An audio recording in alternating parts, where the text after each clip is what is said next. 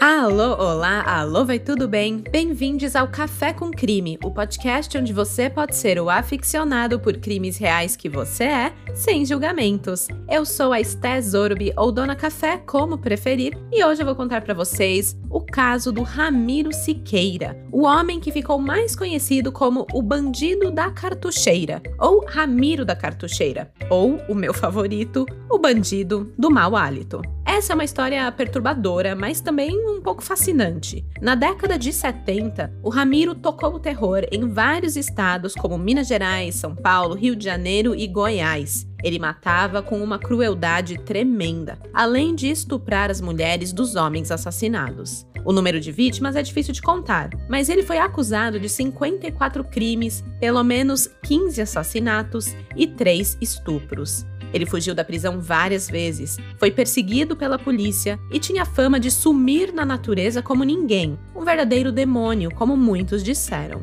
A sua história lembra muito o caso de 2021 do Lázaro Barbosa. As semelhanças são várias, desde o estado em que aconteceu até os assassinatos nas fazendas e a perseguição histórica da polícia.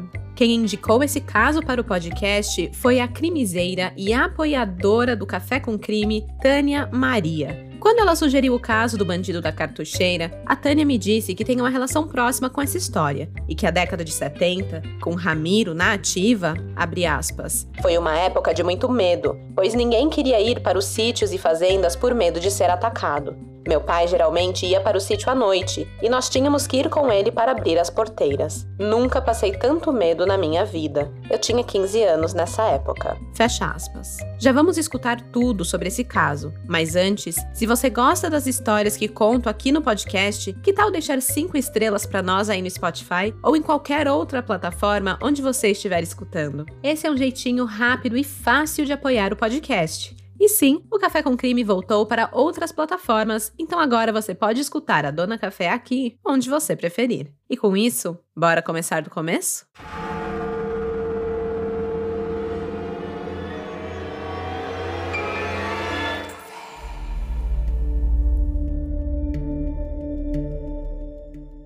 Em meados dos anos 70, a tranquilidade e a segurança daqueles que viviam na região metropolitana de Belo Horizonte e nas zonas rurais desses municípios abriram espaço para o pânico causado pela frieza e pelo desejo incontrolável de matar de um personagem que logo se tornou uma lenda urbana não só em Minas Gerais, como em São Paulo, Paraná, Rio de Janeiro e Goiás. Ramiro Matildes Siqueira, conhecido como Bandido da Cartucheira, entrou para a história como um dos criminosos mais cruéis e perspicazes da sua geração, capaz de mobilizar centenas de homens em buscas incapazes de findar com o seu rastro de sangue e destruição que ele deixava a cada novo crime cometido. Ramiro nasceu na cidade mineira de Jabuticatubas, distante cerca de 60 quilômetros da capital, Belo Horizonte, em 1947. Filho do lavrador João da Mata e de Lucília dos Santos Pereira, o Ramiro tinha cinco irmãos: Efigênio Atanásia Siqueira, Wilson Siqueira, Ilma Siqueira, Valdemiro dos Anjos Siqueira e o caçula Juventino, que nasceu quando Ramiro já tinha 10 anos. Era uma família muito boa, de gente boa. O Efigênio, por exemplo, se tornou um músico clássico. Ele se mudou para Belo Horizonte e se realizou na profissão ao dirigir a orquestra Sete Violões e o coral da Igreja Metodista do bairro Cachoeirinho além de ser regente da orquestra de violões Alhambra. A Ilma Siqueira, a única mulher entre os cinco irmãos, também se deu muito bem. Ela virou funcionária da justiça. O seu irmão gêmeo, Wilson Siqueira, era um cara honesto, pedreiro de mão cheia, assim como seu outro irmão Valdemiro. E eu digo isso pois, ao que tudo indica, era uma família estruturada, uma família honesta, uma família gente boa. Não existiram grandes traumas, brigas ou qualquer coisa do tipo que Ramiro possa ter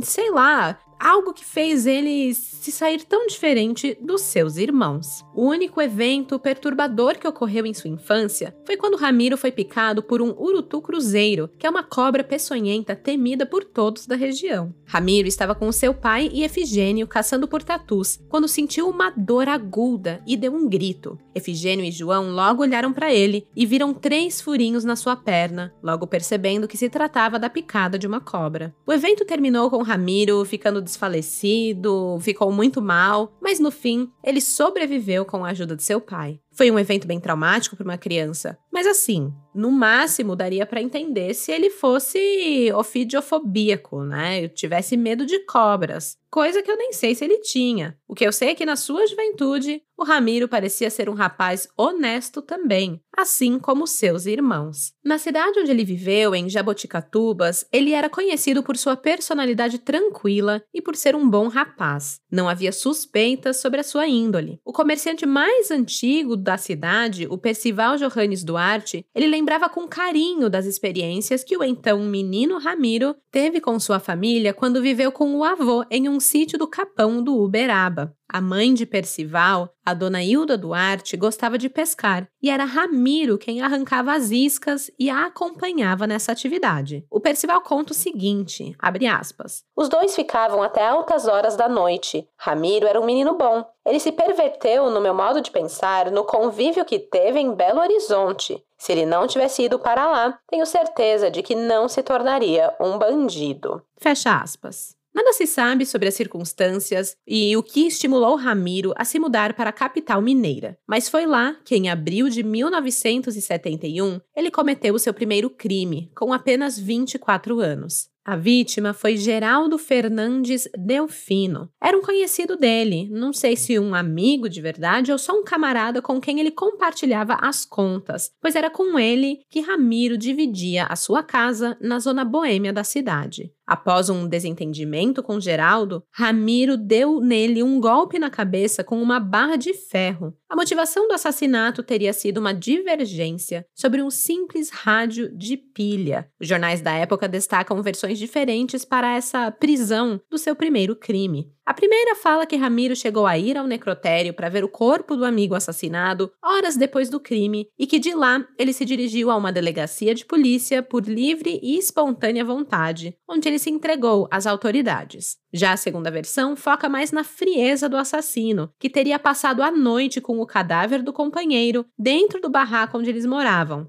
e que, ao tentar fugir pela manhã, teria sido capturado por agentes da polícia. Seja como for, o fato é que, pela morte do colega de quarto, Ramiro passou quatro dias atrás das grades antes de ser solto para aguardar o julgamento em liberdade. Ele foi condenado a seis anos e quatro meses de prisão, mas a pena foi revertida em medida de segurança, sendo a sua única obrigação apresentar-se de 15 em 15 dias à justiça algo que não aconteceu. A sua namorada na época, conhecida apenas como Zoraide, terminou o relacionamento com Ramiro assim que soube da morte de Geraldo. E isso deixou Ramiro completamente desnorteado. Ele era loucamente apaixonado por Zoraide. E anos depois, ele diria que a sua carreira no crime foi consequência de mau amor, devido a esse pé na bunda que ele levou da sua namorada. Então, ao invés de cumprir a sentença, uma vez em liberdade, o Ramiro fugiu e passou a circular pelo sul de Minas Gerais e por cidades do interior de São Paulo, lugares onde ele viveu de roubos. Ele esperou alguns anos para que a poeira baixasse e retornou para Belo Horizonte, onde voltou a matar, iniciando aí uma série de crimes e tirando a paz de quem vivia na região. No dia 4 de março de 1974, o vigia Antônio Inácio dos Santos, de 50 anos, recebeu o seu salário de 450 cruzeiros, pagou o seu aluguel, as contas da casa e guardou o restante do dinheiro consigo. A sua esposa dizia que Antônio não tinha o costume de deixar o dinheiro na casa, que não importava a quantidade que tivesse, ele levava o seu ordenado na carteira. Ele trabalhava na empresa Comag e a sua função era basicamente fazer rondas nas matas que cercavam a firma, uma área muito frequentada por marginais. Para se proteger, ele comprou uma Taurus 38, mas a arma não cumpriu o seu papel. Na manhã do dia seguinte, quando ele deixava o seu turno e retornava para casa, o destino de Antônio Inácio cruzou com o de Ramiro, que o matou com um tiro de cartucheira 28 na nuca. De Antônio, o Ramiro roubou cerca de 50 cruzeiros, a sua marmita, uma lanterna e uma pasta onde ele guardava seu revólver adquirido para proteção pessoal. Antes de fugir, ele teve cuidado de cobrir o corpo de Antônio com capim e, sem remorso, o deixou para trás. Era por volta das três da tarde quando o motorista Félix Teixeira resolveu cortar caminho para chegar ao trabalho. Ele pegou rumo por uma trilha no cercadinho, localizado na região oeste de Belo Horizonte, e quando ele percebeu um pé descalço sob um monte de mato, cuidadosamente arrumado, ele levou um pequeno susto. Mas aquela curiosidade mórbida que muitos crimezeiros têm fez com que o Félix puxasse todo aquele capim para ver o que tinha embaixo e revelou assim o corpo de Antônio Inácio sem vida. Mais do que depressa, o motorista procurou por um telefone e ligou para a polícia, que enviou o subinspetor Dico da Delegacia de Homicídios para as primeiras diligências. Foi ele quem constatou os ferimentos na vítima e encontrou os documentos que identificavam o cadáver. Nos bolsos revirados, o recibo da conta de água paga no dia anterior. Alguns investigadores acreditavam na época que, para fugir das buscas, o assassino teria deixado Belo Horizonte com o dinheiro que roubou, retornando ao crime apenas em abril, quando no dia 11 executou o fazendeiro Silval Ricardo Perdigão, de 80 anos, e a sua esposa Maria Inácia Pontes, de 70 anos, na fazenda Taquaruçu, no município de Caeté, que fica a 50 quilômetros de Belo Horizonte. Os dois foram mortos com tiros de uma cartucheira 28, da mesma forma que o Antônio Inácio. A senhora também estava parcialmente despida. As notícias da época confirmam que houve abuso sexual, e tratando-se da índole de Ramiro e as condições em que o corpo foi encontrado, a violência sexual era um fato, fazia parte do seu modus operandi, do seu jeito de agir durante um crime. Assim também como o uso indiscriminado da espingarda de dois canos para aterrorizar suas vítimas em seus assassinatos. Foi isso que lhe rendeu a alcunha de O Bandido da Cartucheira, apelido que o acompanhou até o final de sua vida. Em alguns casos, além das mortes cruéis, o Ramiro também estuprava as mulheres e as liberava, ou em outros casos também as matava. Não havia nada que justificasse esses assassinatos. Os crimes aparentemente não tinham nenhuma motivação específica, pareciam apenas saciar o ego do assassino, que sem remorso seguia invisível aos olhos da sociedade e das autoridades, livre para atacar as suas vítimas. A primeira vítima que escapou do ataque fatal de Ramiro foi uma mulher que estava em companhia do cabo da Polícia Militar e motorista de táxi Antônio Donato da Silva. Isso aconteceu no dia 10 de maio de 1974, também na região do Cercadinho. Os jornais da época não trazem muitas informações sobre esse ataque. O que se sabe é que o cabo dirigia um corcelete com a mulher para o Cercadinho num trecho meio desabitado. Provavelmente estavam indo namorar no escurinho, né? E aí, ao manobrar o carro, ele amassou a sua traseira e desceu para tentar consertar. E foi aí que o ataque ocorreu.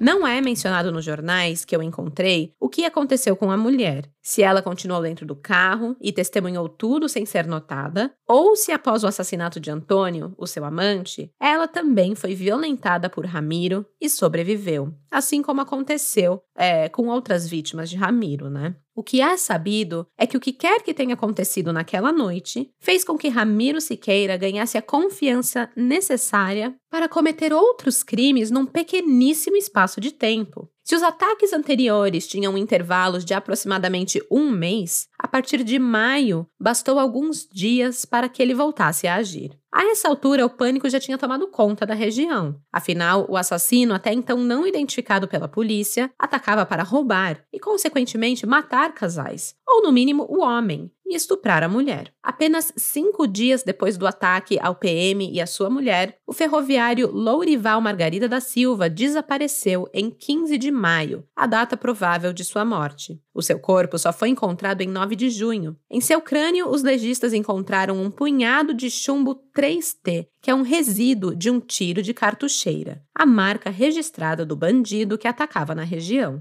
Do ferroviário foram levados um relógio Omegon de ouro e 200 cruzeiros. Nos dias que seguiram, foram assassinados com os mesmos requintes de crueldade o mecânico Antônio Tertuliano dos Santos, que estava acompanhado de uma mulher na estrada do hipódromo Serra Verde, já na divisa entre as cidades de Vespasiano e Santa Luzia. Também foi assassinado o bancário José Alves dos Santos, que estava acompanhado da namorada menor de idade na estrada de Nova Lima, na região do Cercadinho. Também aconteceu a morte do motorista Gomes da Silva no bairro Jardim América, em Belo Horizonte. E, por fim, o do pintor de automóveis Darcy Luiz de Souza, também na região do Cercadinho. Assim como a maioria dos outros homens, Darcy Luiz também estava acompanhado de sua namorada. As pistas e a esperança da polícia estavam nas informações que essas sobreviventes, essas mulheres, é, poderiam fornecer. A namorada do estudante José Alves dos Santos conseguiu descrever o homem que, além de assassinar o namorado a sangue frio, também foi capaz de estuprá-la. Era um homem preto, franzino, sem os dentes da frente e com um forte mau hálito.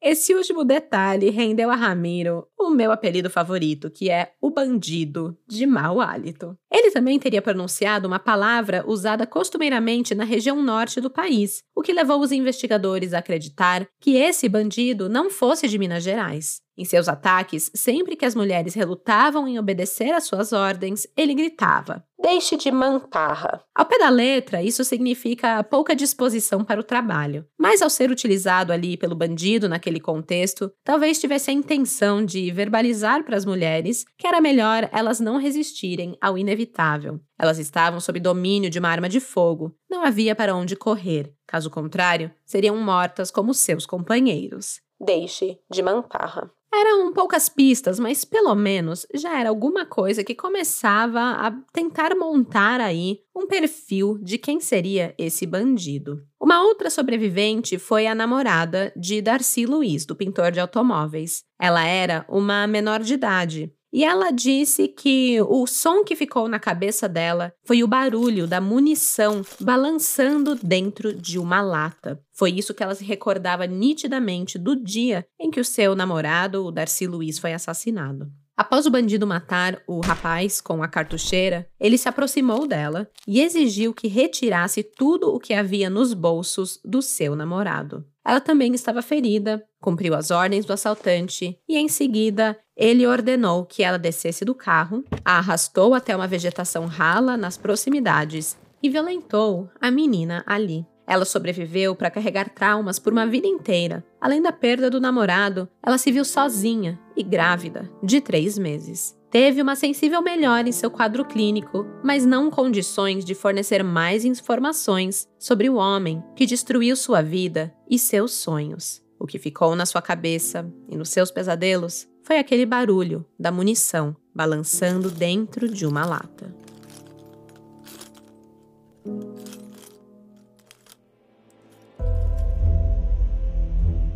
O assassino estava seguro de si, portanto, ele concentrou seus ataques ali na região do cercadinho. Tava dando certo, né? Ele estava cometendo vários crimes por ali sem nunca ser pego, então por que mudar? Mais de 60 detetives armados com metralhadoras foram destacados para vasculhar aquelas matas, aquelas favelas, os becos, abordaram suspeitos, mas nada. O homem tinha uma capacidade absurda de se esconder ninguém conseguia capturá-lo. A Delegacia de Furtos e Roubos, que estava no comando das investigações, conseguiu levantar que depois de matar Darcy Luiz, o bandido se aproximou de um outro casal que estava dentro de um carro quando o rapaz o viu se aproximando com a cartucheira sobre os ombros pelo retrovisor. Gente, ele não esperou, não. Ele estava mega ligado no bafafá todo que estava rolando na cidade, percebeu que corria perigo de vida e conseguiu agir rápido. Ligou o carro e saiu em disparada. Se livrou ali da morte. Com base nas revelações dessa nova testemunha, a polícia conseguiu traçar um perfil do bandido. A cartucheira, que estava sempre sobre os seus ombros, era o que mais chamava a atenção. Mas ele também utilizava a Taurus, que ele roubou lá daquela primeira, da segunda vítima, na verdade, o Antônio Inácio, né? O vigia, ele roubou a arma do cara e usava esse, essa arma também é, para descarregar ali em cima das vítimas. O também o fato que foi notado pela namorado do Daci Luiz, né? O fato dele carregar a munição de suas armas em uma latinha foi o que mais chamou a atenção dos investigadores, que passaram a acreditar que o bandido se misturava entre as pessoas em situação de rua da cidade, carregando as suas armas e suas bugigangas por onde fosse. A busca finalmente acabou no dia 7 de junho de 1974. A polícia conseguiu capturar o bandido da cartucheira. Mas vamos chamar ele de bandido do mau hálito, né? Porque é um apelido muito mais legal. E esses caras, esses assassinos, estupradores, eles merecem esses apelidos bem merdas mesmo, tá? Já falei isso continuo falando, sigo na mesma opinião. Enfim, a captura do Ramiro Siqueira, do nosso bandido do mau hálito, ocorreu após o assassinato de três idosos a tiros e a pedradas, além de ferir uma quarta vítima. Todas as vítimas viviam na fazenda Varginha, em Vespasiano, a 30 quilômetros de Belo Horizonte. Eles tinham todos entre 60 e 70 anos e eram conhecidos na região como os irmãos Barbosa Fonseca. Antônio, Rui, João e Ádila viviam na fazenda e contavam com o auxílio de Antônio de Paula Gomes na ordenha das vacas. A rotina era a mesma todos os dias. Antônio chegava ao trabalho por volta das 5 da manhã e encontrava com Ádila preparando o café para os irmãos antes de iniciar a retirada do leite. Mas naquela manhã, ele não a encontrou na cozinha. Ao procurar por ela nas dependências da fazenda, a encontrou já sem vida, com um tiro nas costas, próximo à cerca que margeia o casarão da propriedade. Desesperado com a cena, digna de filme de terror, o Antônio correu para dentro da casa para avisar sobre a morte de Ádila para os irmãos, mas o que viu lá dentro foi ainda pior.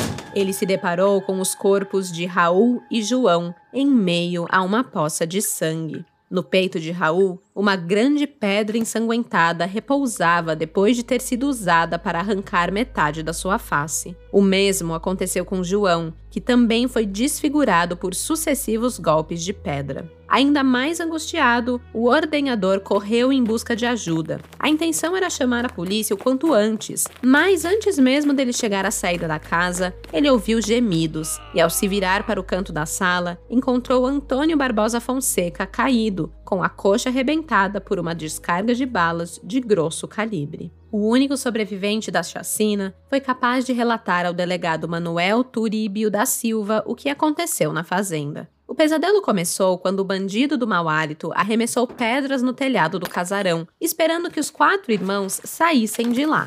Tudo o que tinham para se defender era uma machadinha, e com ela permaneceram trancados dentro da casa na esperança de que Ramiro fosse embora. Mas não foi o que aconteceu. Vendo que a sua tentativa de atrair os moradores para fora da casa não deu certo, o bandido da cartucheira arrebentou a janela da sala com uma grande pedra e teve acesso ao interior da residência. Assim que entrou, viu que os irmãos estavam ali com a machadinha nas mãos então ele pegou a mesma pedra que usou para quebrar a janela e a atirou no rosto do primeiro irmão, sacando em seguida a sua conhecida espingarda para atirar a queima-roupa na sua vítima. Antônio, o sobrevivente, que estava encostado na parede muito assustado com o que estava acontecendo, ele desmaiou, o que lhe salvou a vida. A perda da consciência não lhe permitiu, entretanto, testemunhar o que aconteceu com a irmã Ádila. A polícia, que já estava com o sangue nos olhos pela ousadia do bandido da cartucheira, reiniciou as buscas pelo assassino. Eles miraram no Ramiro, mas acertaram no Juventino, de 17 anos. Sim, o Juventino, o irmão menor de idade de Ramiro, né, o, o mais novo da família. Ele também era cúmplice em algum dos assaltos que eram cometidos por Ramiro na região.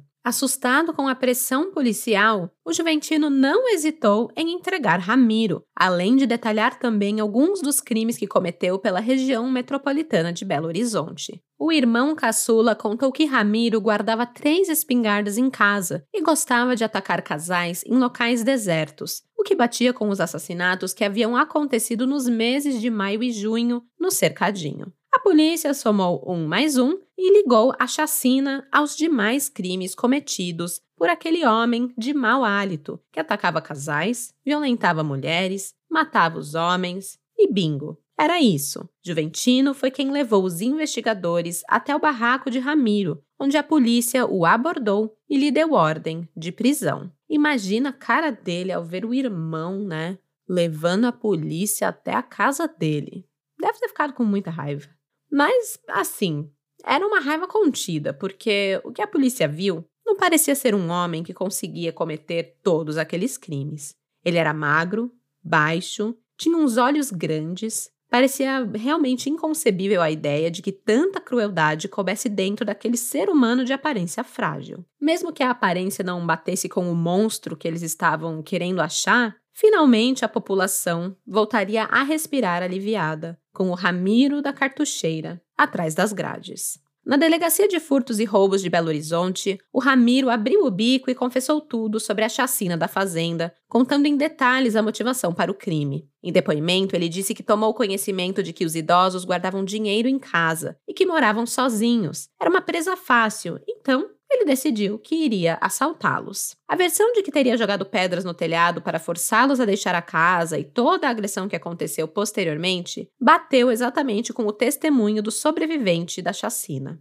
Com relação à morte de Adila, Ramiro esclareceu que após executar os homens na sala da casa, ele saiu em perseguição à mulher que fugiu para o quintal com uma caixa na mão. Ela tentou se desvencilhar dos arames da cerca, cheia de ramagens e flores, para atravessá-la por um buraco, mas não conseguiu. Antes que tivesse alguma chance, presa ali na cerca, o Ramiro sacou a Taurus roubada do vigia, lá no seu segundo assassinato, e apertou o gatilho apenas uma vez o suficiente para Adila cair ao chão sem vida. Ele voltou então para dentro do casarão, onde revirou os pertences dos irmãos à procura do dinheiro que foi buscar. No barraco onde Ramiro morava, a polícia encontrou três espingardas, assim como o Juventino tinha falado, hein? O menino estava falando a verdade. As três espingardas tinham calibre 32, 28 e 30, um revólver Taurus de calibre 38, um punhal, uma lanterna, um rádio de pilha, quatro cartuchos de 38 detonados, 12 cartuchos de 20 também detonados, um contra-cheque de pagamento do DEMAI e 30 mil cruzeiros em letras de câmbio do BMG pagáveis ao portador, além de 9.800 cruzeiros em dinheiro. Segundo Ramiro, o dinheiro e as letras de câmbio foram roubadas da casa dos irmãos Fonseca Barbosa. Revoltado com a prisão,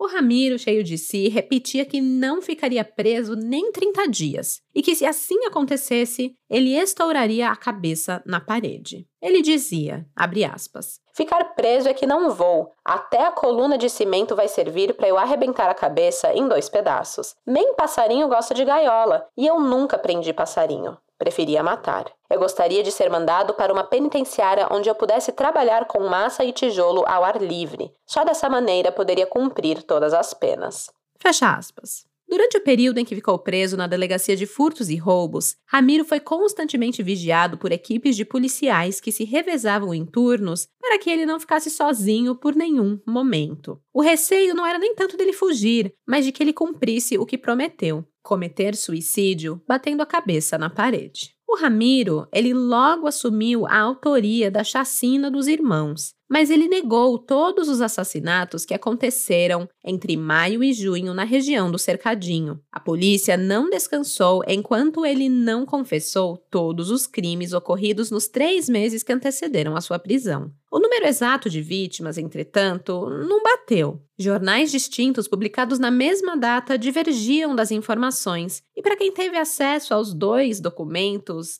ficou, sabe, com aquela pulga atrás das orelhas? Porque, né, que confusão era essa com um dado que deveria ser tão básico em um caso, né? O número de vítimas. Enquanto o jornal O Estado de Florianópolis publicava que eram 11 mortos, o Jornal do Brasil divulgava 15 falecidos, nos levando à única certeza de que eram tantas vítimas que até mesmo os jornalistas que cobriam os casos de perto perdiam as contas. Ou que havia algo errado. Teria ele matado todas essas pessoas mesmo? Com Ramiro visivelmente machucado, a imprensa que cobriu o caso na época divulgou que o delegado Pedro Zanella, responsável pela investigação, teria obtido as confissões através de coação física, na base da tortura, o que foi prontamente negado pela autoridade policial. Eles diziam: Ninguém aqui na delegacia encostou um dedo no assaltante. Mesmo que houvesse hematomas espalhados pelo rosto, que mancasse e se curvasse numa tentativa de se afastar sempre que um agente da lei se aproximava, a polícia garantiu que Ramiro não teria sofrido violência física para confessar nenhum de seus crimes, e que evidências técnicas, como exames balísticos, teriam provado que os projéteis calibre 38 encontrados em alguns cadáveres foram disparados pelo revólver Taurus do acusado. Além disso, familiares das vítimas reconheceram objetos roubados durante os crimes que foram depois encontrados no barraco onde vivia Ramiro. Então não havia possibilidade de outra pessoa ser a responsável pelas mortes na região. Mas assim, né, para tirar a história limpo de verdade, começaram a fazer as reconstituições dos latrocínios confessados pelo bandido do mau hálito. No dia 11 de junho de 1974, Ramiro, amarrado pelos pés, com uma longa corda e cercado por uma equipe de policiais armados com metralhadoras e fuzis, ele foi levado aos locais onde os crimes aconteceram, na Grande Belo Horizonte, para participar das reconstituições. Paralelamente a isso, os investigadores trabalhavam na conclusão do inquérito dos irmãos Fonseca e buscavam mais informações com os sobreviventes dos crimes anteriores. Apesar de nenhuma das mulheres ter sido submetida a uma acreação ou reconhecimento de Ramiro, a polícia tinha certeza da autoria das execuções e tinha pressa para fechar as investigações. Com a conclusão dos inquéritos, o bandido da cartucheira foi transferido para a penitenciária agrícola de Neves, localizada a 30 quilômetros de Belo Horizonte, e ali aguardou um julgamento que não chegou a tempo. Ramiro não se conformava em ficar atrás das grades preso como os pássaros nas gaiolas. E apenas um ano e três meses após ser detido pela segunda vez, o bandido da cartucheira conseguiu fugir, em companhia de mais quatro presos de cela, no dia 25 de setembro de 1975.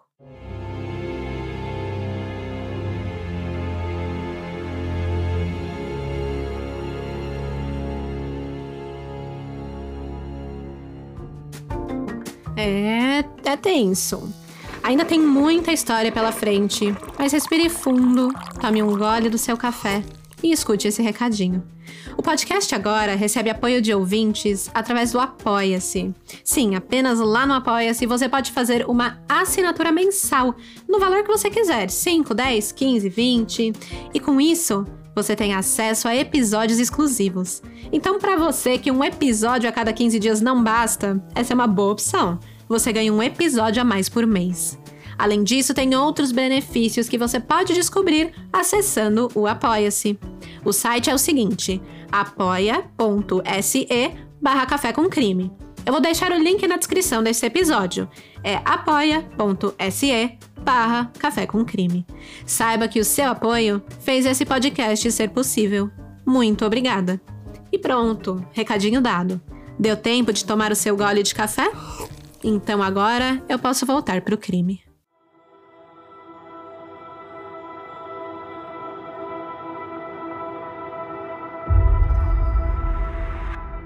A notícia da fuga do bandido da cartucheira logo se espalhou, e a sensação de paz deu lugar para o pânico, que voltou a tomar conta das pessoas. A polícia mineira iniciou uma grande caçada ao homem de mau hálito, que não tinha piedade ao decidir o destino de suas vítimas. Mesmo que nessa segunda busca pelo criminoso sua identidade fosse conhecida, o que em teoria facilitaria a caçada, a perseguição teria sido tão ineficaz e dispersa quanto a primeira. Nos primeiros dias após a sua fuga, não se sabe se pelo clima de pavor ou se pela destreza de Ramiro em dar as caras sem ser notado pelas autoridades, o telefone da delegacia de homicídios não parava de tocar. Eram moradores da região dando diversas pistas sobre o paradeiro de Ramiro. Teve gente até de Manaus ligando para falar que viu Ramiro na própria cidade, sabe? Mas assim, no final das contas, nada ajudou na recaptura desse criminoso. Na verdade, só atrapalhou. Para vocês terem noção, em janeiro de 1976, a denúncia de um morador levou a polícia a procurar Ramiro nas grutas da região de Pinhões, perto da cidade de Santa Luzia. Ficaram lá por um período de 12 horas, mas as expectativas de prender o cara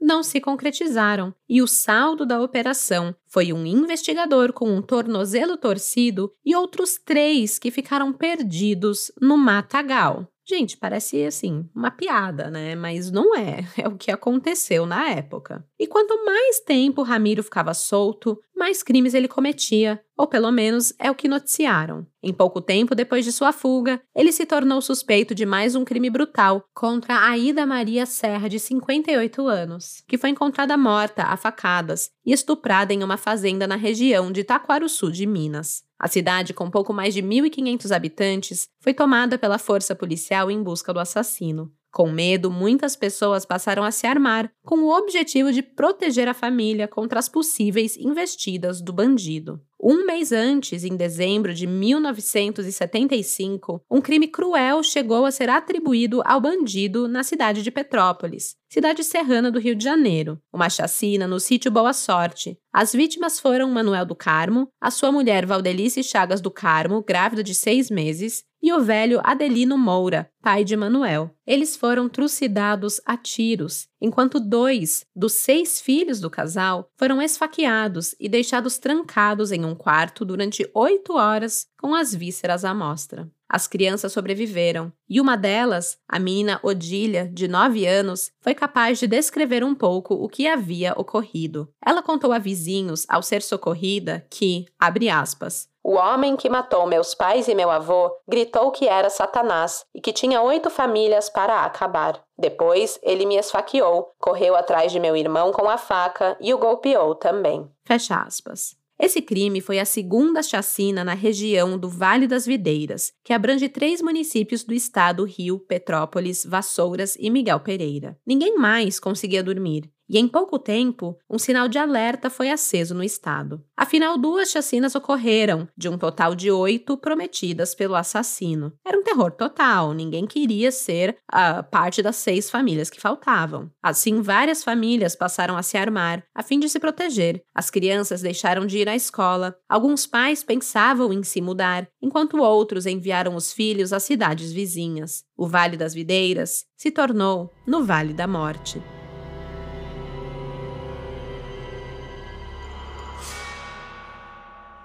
Em dezembro de 1975, a polícia chega até um suspeito, um homem branco, autor de assaltos em Petrópolis, que foi preso e empatido ao alferes. Porém, as crianças, as únicas sobreviventes da última chacina, não o reconheceram. Na verdade, as características físicas passadas por elas eram similares às de Ramiro Siqueira. Com exceção dos ferimentos causados nas crianças, o modus operandi das execuções também apontavam para ele. Então, a polícia, assim, ficou super convencida de que, né, esse caso era mais um que se tratava do foragido. Mas assim, né, o pequeno detalhe de que crianças foram atacadas com facadas não fazia muito o perfil do bandido da cartucheira. Um pequeno detalhe foi irônico, tá? Porque é algo grande demais para ser ignorado. Não faz parte do modus operandi, da forma de agir de Ramiro. Por mais que quisessem encaixar ele nesse crime, não deu certo. No fim, nenhuma das testemunhas foi capaz de reconhecer Ramiro por fotos e a sua autoria acabou sendo descartada. Essa não teria sido a primeira vez que crimes cometidos por outras pessoas eram colocados na conta do bandido da cartucheira. Em junho de 1974, na mesma época que iniciou a prática da série de assassinatos, a morte de Wanda Regina de Souza chegou a ser atribuída a ele, mas logo em seguida o amante Antônio Barroso Cunha confessou o crime. Uma pessoa identificada apenas como Ilse, provavelmente conhecida de Ramiro na época, disse em entrevista que pelo menos três outros assassinatos teriam sido atribuídos a ele. Ela disse,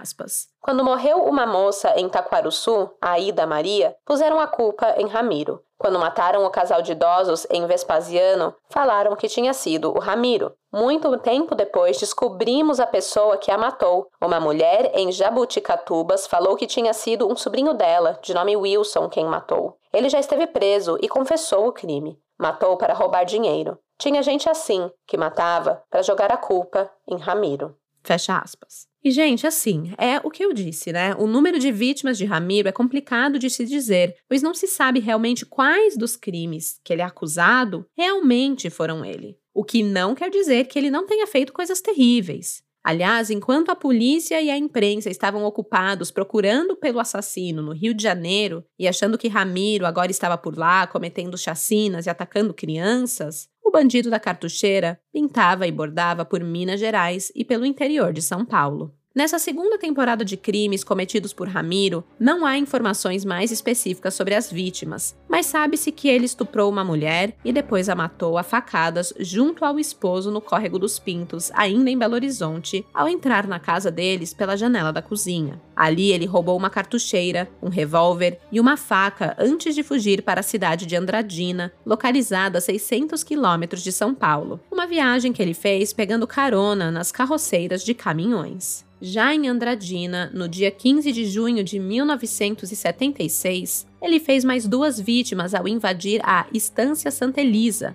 e ali matou o lavrador José Braz Beltrano Sanches, de 26 anos, e estuprou a sua esposa Maria José dos Santos Sanches, de apenas 19 anos. Ramiro também matou um idoso chamado José Sanches e violentou a sua esposa, que sobreviveu. Foi graças à denúncia dela que o homem não teve tempo de espalhar o seu rastro de medo e destruição pelo interior de São Paulo. Ele foi preso em flagrante após ser reconhecido no terminal rodoviário da cidade enquanto tentava fugir para Bauru. E ele confessou que, além dos crimes em Andradina, ele degolou dois fazendeiros em Três Lagoas do Mato Grosso. Pelos crimes cometidos no município paulista, o Ramiro recebeu uma das condenações mais rápidas da história do Brasil, sendo condenado a 21 anos de prisão apenas seis dias após a sua captura. Apesar da correria para que o bandido fosse julgado, houve grande dificuldade para formar um corpo de jurados. E o motivo é que todos tinham medo de que o criminoso marcasse os seus rostos e voltasse para se vingar assim que fosse possível.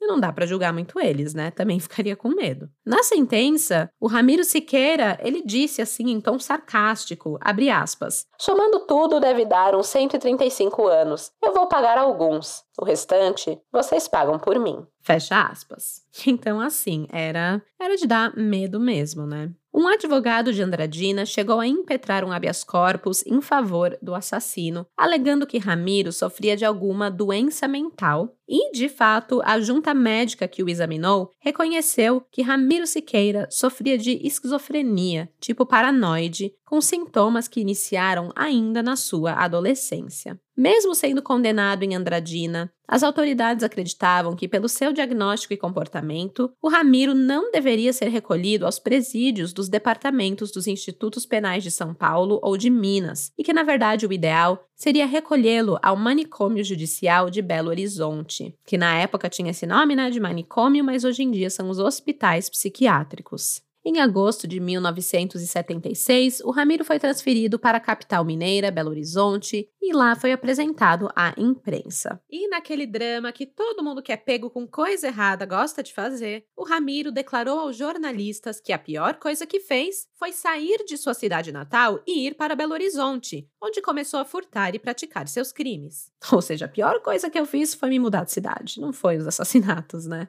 Ai, gente. Ele também disse que ele apanhou muito da polícia e, né, que há até evidência disso, conforme a gente já viu anteriormente, dele ter aparecido com hematomas e tudo mais. Mas, né, os delegados sempre negaram essas acusações de tortura. Alguns jornais da época publicaram que Ramiro também tinha contas a acertar com a justiça em Mato Grosso, mas que ele não queria ir para a cidade de Três Lagoas por ter matado várias pessoas na região e ele tinha medo de uma retaliação lá, alguma coisa do tipo, né? É bem irônico. Um homem que é capaz de fazer tudo o que ele fazia ter medo de morrer. Em janeiro de 1977, ele foi julgado mais uma vez por seus crimes, dessa vez sendo condenado a seis anos de prisão a serem cumpridos no manicômio judiciário de Barbacena, em Minas Gerais. Sim, o mesmo onde ocorreu o Holocausto Brasileiro. Um caso que eu já contei aqui no podcast, no episódio é, que foi o especial de Halloween de 2020. Então, para quem quiser escutar, o título é Especial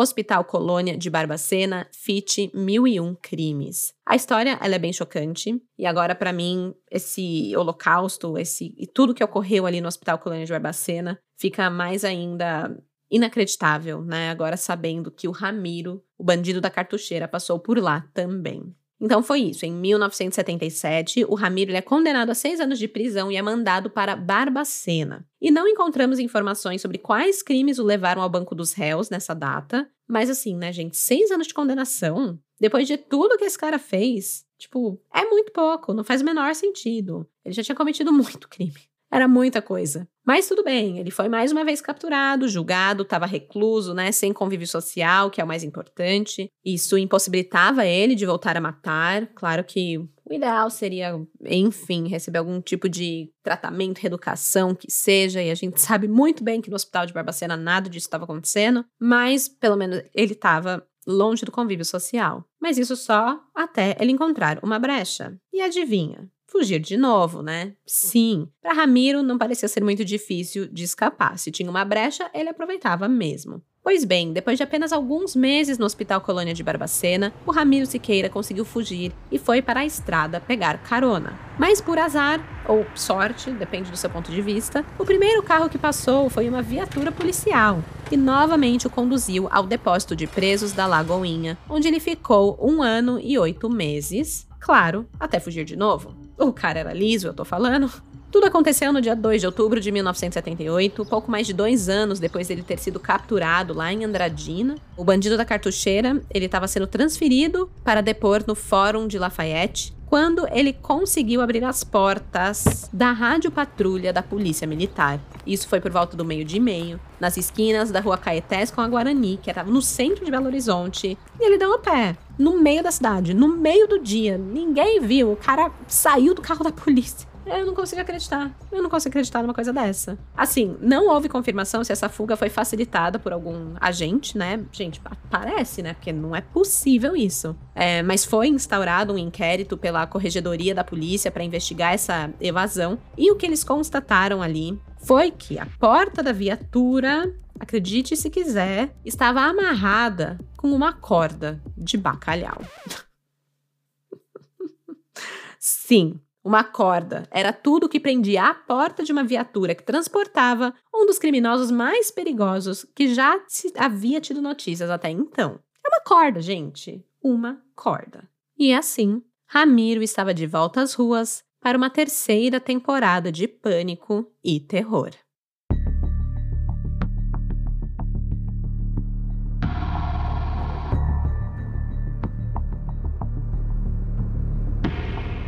Em 1978, mais de 20 mil cartazes foram distribuídos pela Secretaria de Segurança de Minas Gerais na tentativa de capturar e levar Ramiro Siqueira de volta à prisão. Os cartazes continham uma foto sua com a frase: Ao primeiro sinal de sua presença, comunique-se com o policial mais próximo. O forte esquema policial organizado para as buscas que foram iniciadas logo após a fuga foi desativado alguns dias depois, mas a Delegacia de Furtos e Roubos criou um grupo especial para caçar o bandido e checar as informações recebidas pela polícia através das denúncias realizadas pela população. O desespero causado pela incompetência na captura do bandido fez com que anúncios fossem publicados nos jornais de Minas Gerais. O jornal Rio Casca, de 6 de janeiro de 1979, publicou os dizeres: Procura-se Ramiro Matilde Siqueira, o bandido da cartucheira. Trata-se de elemento de alta periculosidade, condenado por vários crimes de homicídio, latrocínio e de natureza sexual. Usa os nomes de Roberto e Cláudio. Está com 31 anos de idade. Enquanto ele era procurado por todo o estado de Minas Gerais, Ramiro nem estava lá. Ele estava tocando terror em terras goianas. Na madrugada desse mesmo dia 6 de janeiro, quando foi publicado esse Procura-se Ramiro, né, no, no jornal Rio Casca, nesse mesmo dia, o bandido decidiu que era hora de roubar e matar novamente. Ele se dirigiu à Fazenda Dourado, na cidade de Aragoiânia, e ele furou a parede da residência para tentar ter acesso à casa. Com o barulho, entretanto, o proprietário acordou e foi ao local para ver o que havia acontecido. Nesse momento, Ramiro acendeu uma lanterna em direção de seu rosto e, sem dar nenhuma chance de defesa à vítima, disparou um tiro de cartucheira no pescoço do homem, o matando instantaneamente. A esposa da vítima acordou assustada e correu para socorrer o marido, mas foi imobilizada por Ramiro, que a ordenou trancar os cinco filhos no quarto para que pudesse violentar sentá-la ao lado do corpo de seu companheiro já sem vida. Ramiro fugiu em seguida. Daí em diante, a polícia passou a registrar diversos casos de casais de idosos que eram misteriosamente assassinados durante a noite na periferia de Goiânia, obedecendo sempre a um mesmo ritual. A lista de crimes na cidade começou a crescer. Outro casal de idosos assassinados a pauladas, próximo ao conjunto Privé Atlântico. Um homem que se identificou como fiscal também acabou morto. Em uma chácara próxima à Aparecida de Goiânia, outro homem foi morto a pauladas e a esposa só sobreviveu porque conseguiu correr. Chamando muita atenção na capital de Goiás, Ramiro seguiu para o município de Piracanjuba e por lá assassinou outro casal de idosos para roubar mil cruzeiros. De lá partiu para Morrinhos, onde matou mais duas pessoas antes de dar fuga para o Paraná, assassinando mais três pessoas em abril de 1979, o que chamou muita atenção das autoridades, é claro. Como vocês podem ver, era assim: era um rastro de sangue por onde ele passava. Ramiro já estava começando a ficar com medo de ser preso. Então o que ele fez foi voltar para o seu local de origem. Voltou para Minas Gerais, mais especificamente para a cidade de Araguari, onde fez o quê? Isso mesmo, ele matou mais 13 pessoas antes de se refugiar em Unai, onde surpreendentemente ele conseguiu ficar numa boa e chegou até a trabalhar por um mês para ganhar 6 mil cruzeiros. E, gente, isso chama muito a minha atenção, com a facilidade com que o, o Ramiro Siqueira ele se deslocava entre os estados sem ser incomodado, como ele conseguia conviver dentro das cidades, trabalhar e tudo mais, sendo que, cara, ele estava sendo noticiado, entendeu? O rosto dele estava nos noticiários, tinha cartaz e tudo, e as pessoas não percebiam, ou ele não era muito notável, sabe? E ele conseguia ficar aí, dando continuidade aos assassinatos que ele ia cometendo assim também, sem um pingo de remorso.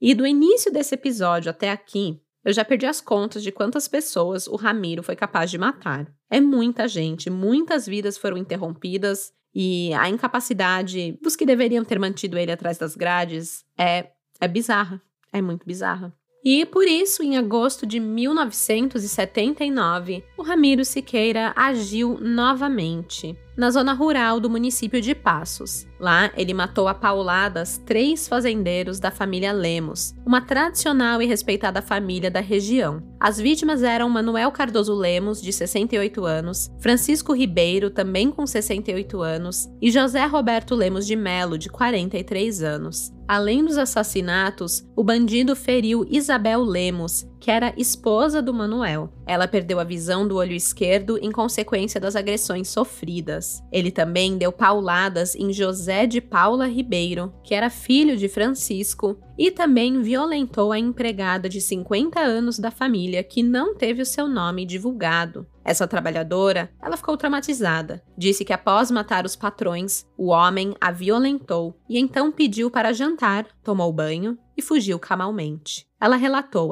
aspas, Ele era moreno, estava um pouco barbudo e matou meus patrões. Muito calmo, como se nada sentisse. Depois me pegou à força, fez outras coisas na fazenda e saiu dali, carregando uma espingarda, uma faca na cintura e um porrete. Fecha aspas. Foi pelas descrições da empregada que a polícia chegou à conclusão de que o autor dos crimes só poderia ser o foragido de Belo Horizonte, Ramiro Matildes Siqueira. Ela foi capaz de reconhecer o Ramiro por fotos como sendo o seu agressor. As outras duas vítimas do ataque, elas ficaram internadas em estado grave em Santa Casa de Misericórdia de Passos, sem condições de falar ou de fazer o reconhecimento também. Por sinal, essas vítimas carregaram sequelas pelo resto de suas vidas. Destacado para acompanhar as investigações, o delegado Milton Ribeiro foi enviado pela Secretaria de Saúde Pública do Estado para que tentasse enfim colocar as mãos no bandido. Cerca de 250 homens das polícias civil e militar se embrenharam nas matas em busca de Ramiro, mas não o encontraram.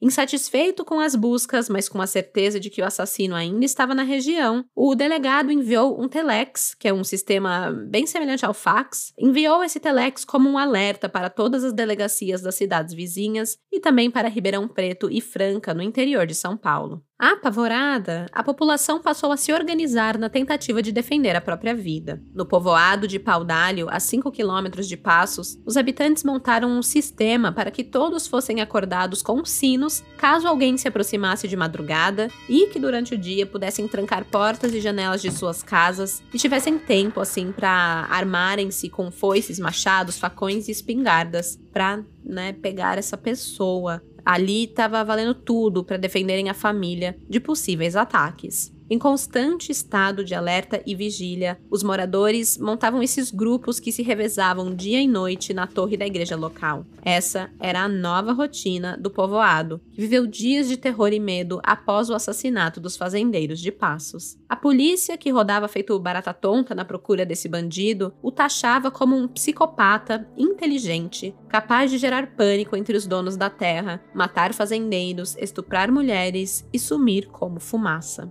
Muitos acreditavam que Ramiro seria o próprio demônio, que se transformava em troncos de árvore ou cupins toda vez que corria o risco de ser preso. Sim, gente, esse cara foi virando uma lenda. Ele deixou de ser visto apenas como um homem bandido e se tornou o significado de medo e atingiu o imaginário coletivo, ganhando aí essa forma de bicho, de monstro, né? Foi muito parecido com o que ocorreu no caso de Lázaro Barbosa, vocês lembram, né? Deixa eu ler aqui para vocês um trecho de uma matéria que foi publicado no jornal O Estado de São Paulo em agosto de 1981. Eles descrevem Ramiro da seguinte forma: um psicopata, diziam os policiais empenhados em prendê-lo, e completavam: um psicopata inteligente, criativo e extremamente cruel, que matou fazendeiros, violou mulheres, sempre conseguindo fugir e com isso provocando igual pânico entre donos de terras que transformavam suas fazendas em fortaleza armada e simples trabalhadores rurais que abandonaram terras, gado e lavoura para se proteger nas cidades vizinhas. Para muitos, não se tratava, na verdade, de um homem, mas do próprio demônio, que se transformava em tronco de árvore ou em cupim toda vez que estava para ser agarrado. Um demônio que matava quase sempre pelas costas, para isso usando um pesado porrete cravejado, e se afastava às gargalhadas das suas vítimas.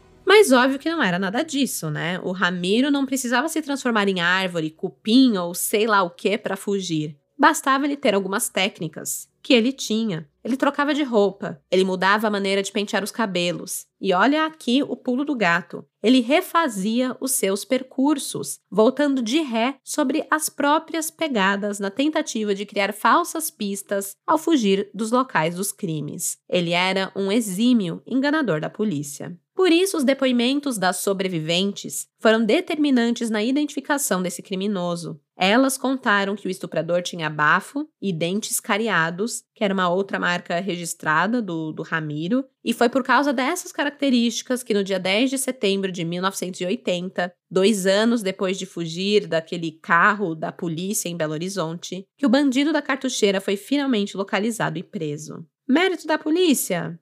Não muito. Nesse caso, o mérito foi de um recenseador do Instituto Brasileiro de Geografia e Estatísticas, o IBGE. Esse homem se chamava João Francisco da Silva, que fazia o levantamento dos moradores da cidade de Corumbaíba, uma cidade que fica a 240 quilômetros de Goiânia. Ele estava ali para fazer o censo de 1980. E depois desse cara, vocês vão querer sempre atender os carinhas do IBGE que vão aí na sua porta bater para fazer o censo, tá? Se liguem como foi o que aconteceu. O João Francisco contou que foi até a fazenda Bom Jardim por volta das duas da tarde para recensear um velho conhecido, o fazendeiro Zaqueu Alves. Ao chegar ao local, ele percebeu que a sede da propriedade estava vazia, então ele decidiu ir ao rancho onde o Zaqueu costumava trabalhar. Mas ao chegar lá, se deu de cara com Ramiro, que estava armado com um revólver calibre 38 e uma cartucheira calibre 32. O Ramiro anunciou um assalto e deu ordem para que o recenseador fosse para trás do rancho para que eles não fossem vistos por ninguém. O bandido revistou os bolsos de João Francisco e constatou que não havia dinheiro, e então ele passou a ameaçar o homem de morte e ficou nessas por aproximadamente uma hora uma hora de ameaças com uma arma apontada na sua cabeça. Por algum motivo, o Ramiro, ele mudou de ideia depois dessa uma hora e disse que se o João Francisco se comportasse direito e não olhasse diretamente para o seu rosto, ele teria uma chance de escapar. Por motivos que jamais saberemos, já que em muitas ocasiões o Ramiro atirou de primeira, né, sem dar a menor chance de defesa para suas vítimas, o bandido da cartucheira cumpriu o que prometeu e, por volta das três da tarde, liberou o João Francisco, devolveu ainda o relógio que havia roubado dele e a pasta que ele usava em seu trabalho. Mas ele avisou que se ele procurasse pela polícia, ele o mataria. Bom, João Francisco não estava nem aí com essa ameaça, porque a primeira coisa que ele fez quando deixou a fazenda foi se dirigir à delegacia para dizer o que havia acontecido. As buscas foram imediatamente iniciadas no entorno da fazenda Bom Jardim, mas por incrível que pareça, o Ramiro já havia desaparecido. E olha só essa coincidência, cara. Na manhã do dia seguinte, por volta das 5 e meia da manhã, o João Francisco estava passando pela rodoviária da cidade e com quem que ele dá de cara? Com o Ramiro. O Ramiro estava sentado em um banco aguardando a saída de um ônibus para poder retornar para a cidade de Araguari, em Minas. Gente, você imagina isso? O cara te ameaça uma hora com uma arma na sua cabeça e ainda fala: Nossa, eu vou te encontrar e te matar de novo se você for na polícia, né? Aí você vai na polícia e encontra com o cara logo depois.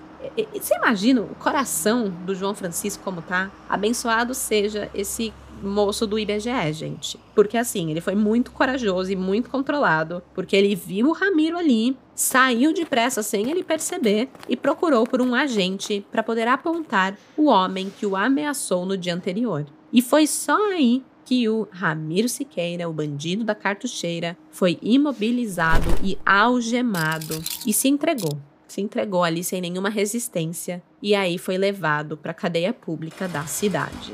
O trauma do João Francisco foi tão grande que ele precisou ser internado com um diagnóstico de depressão nervosa para um tratamento. Porém, foi essa sua coragem que colocou Ramiro mais uma vez e finalmente atrás das grades. Mais esperada que um título da Copa do Mundo, a prisão de Ramiro foi comemorada por prefeitos e delegados envolvidos nas investigações de seus crimes em Minas Gerais. Mas, assim como das outras vezes, a última passagem do bandido da cartucheira pelo sistema carcerário não durou muito tempo, só que dessa vez por um motivo bem diferente.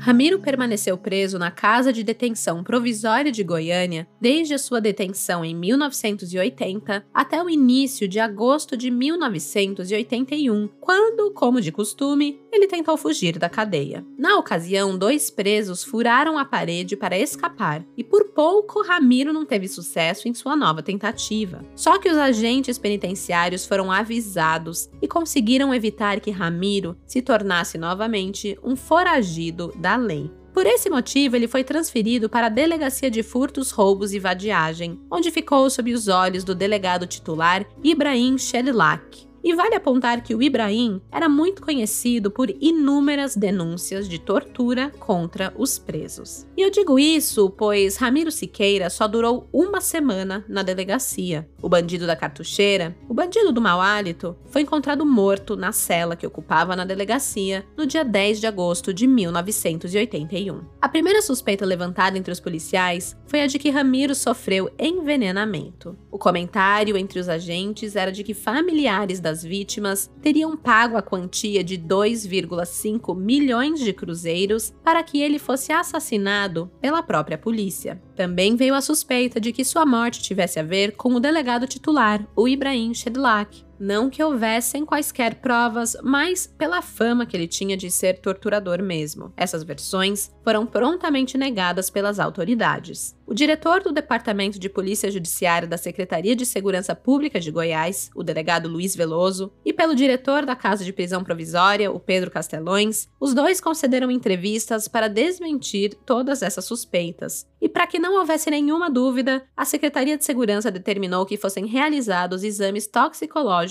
no corpo de Ramiro. No fim das contas, a morte de Ramiro foi creditada a um ataque cardíaco. Talvez pela distância de Minas Gerais ou por dificuldades financeiras para conseguir chegar à divisão de medicina legal em Goiás, o corpo do bandido da cartucheira demorou a ser reclamado pela sua família. Após ter o seu estômago, fígado e coração retirados, o seu cadáver foi colocado na geladeira do Instituto Médico Legal para que pudesse aguardar reconhecimento e liberação. Se ninguém aparecesse, a Universidade Federal de Goiás poderia ficar com o corpo para aulas de anatomia. Porém, o lavrador João da Mata, o pai de Ramiro, foi a Goiás para reconhecer e enterrar o corpo do filho. De acordo com o irmão do assassino, o Efigênio Atanásio Siqueira, O João morreu pouco tempo depois do sepultamento do filho. O irmão ainda alega que o seu pai passou a andar de cabeça baixa e permaneceu assim até morrer.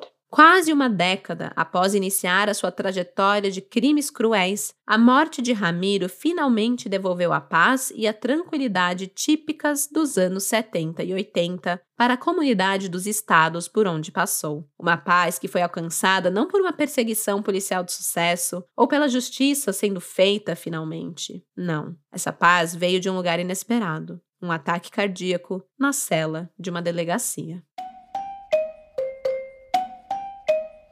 O caso do bandido da cartucheira, que deixou tanta dor e traumas em tantas famílias, pode ter lembrado vocês, crimizeiros, de um outro caso recente que eu mencionei, o Lázaro Barbosa de Souza. Pois é, as semelhanças são muitas, né? Vão desde a facilidade em despistar a polícia, como o de ambos terem aterrorizado famílias em fazendas, também ali na região de Goiás. Para quem não lembra ou não ficou sabendo, Lázaro Barbosa de Souza aterrorizou a cidade de Cacauzinho de Goiás depois de matar quatro pessoas da mesma família em 2021. Ele também foi alvo de uma enorme caçada policial por homens das Polícia Civil, Militar e Rodoviária Federal, uma força-tarefa que envolveu mais de 200 homens. Ele passou 20 dias embrenhado na mata até ser baleado e morto em um confronto com a polícia. Assim como Ramiro, ele ganhou esse status de mito e lenda, como se ele se transformasse em animais para se esconder na mata. Teve toda essa coisa assim meio mística em volta disso.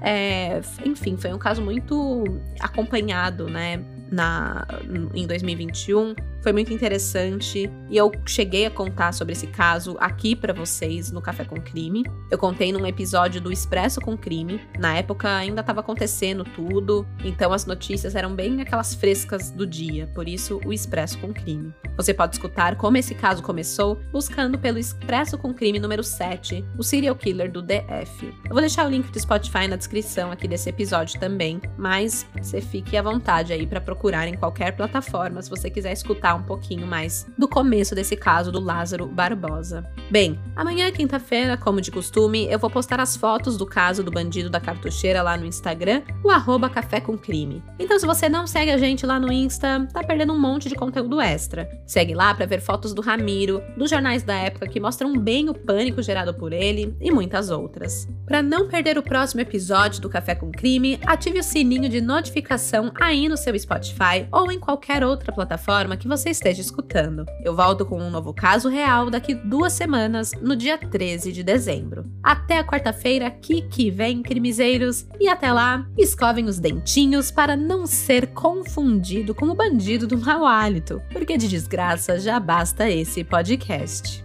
Tchau, tchau!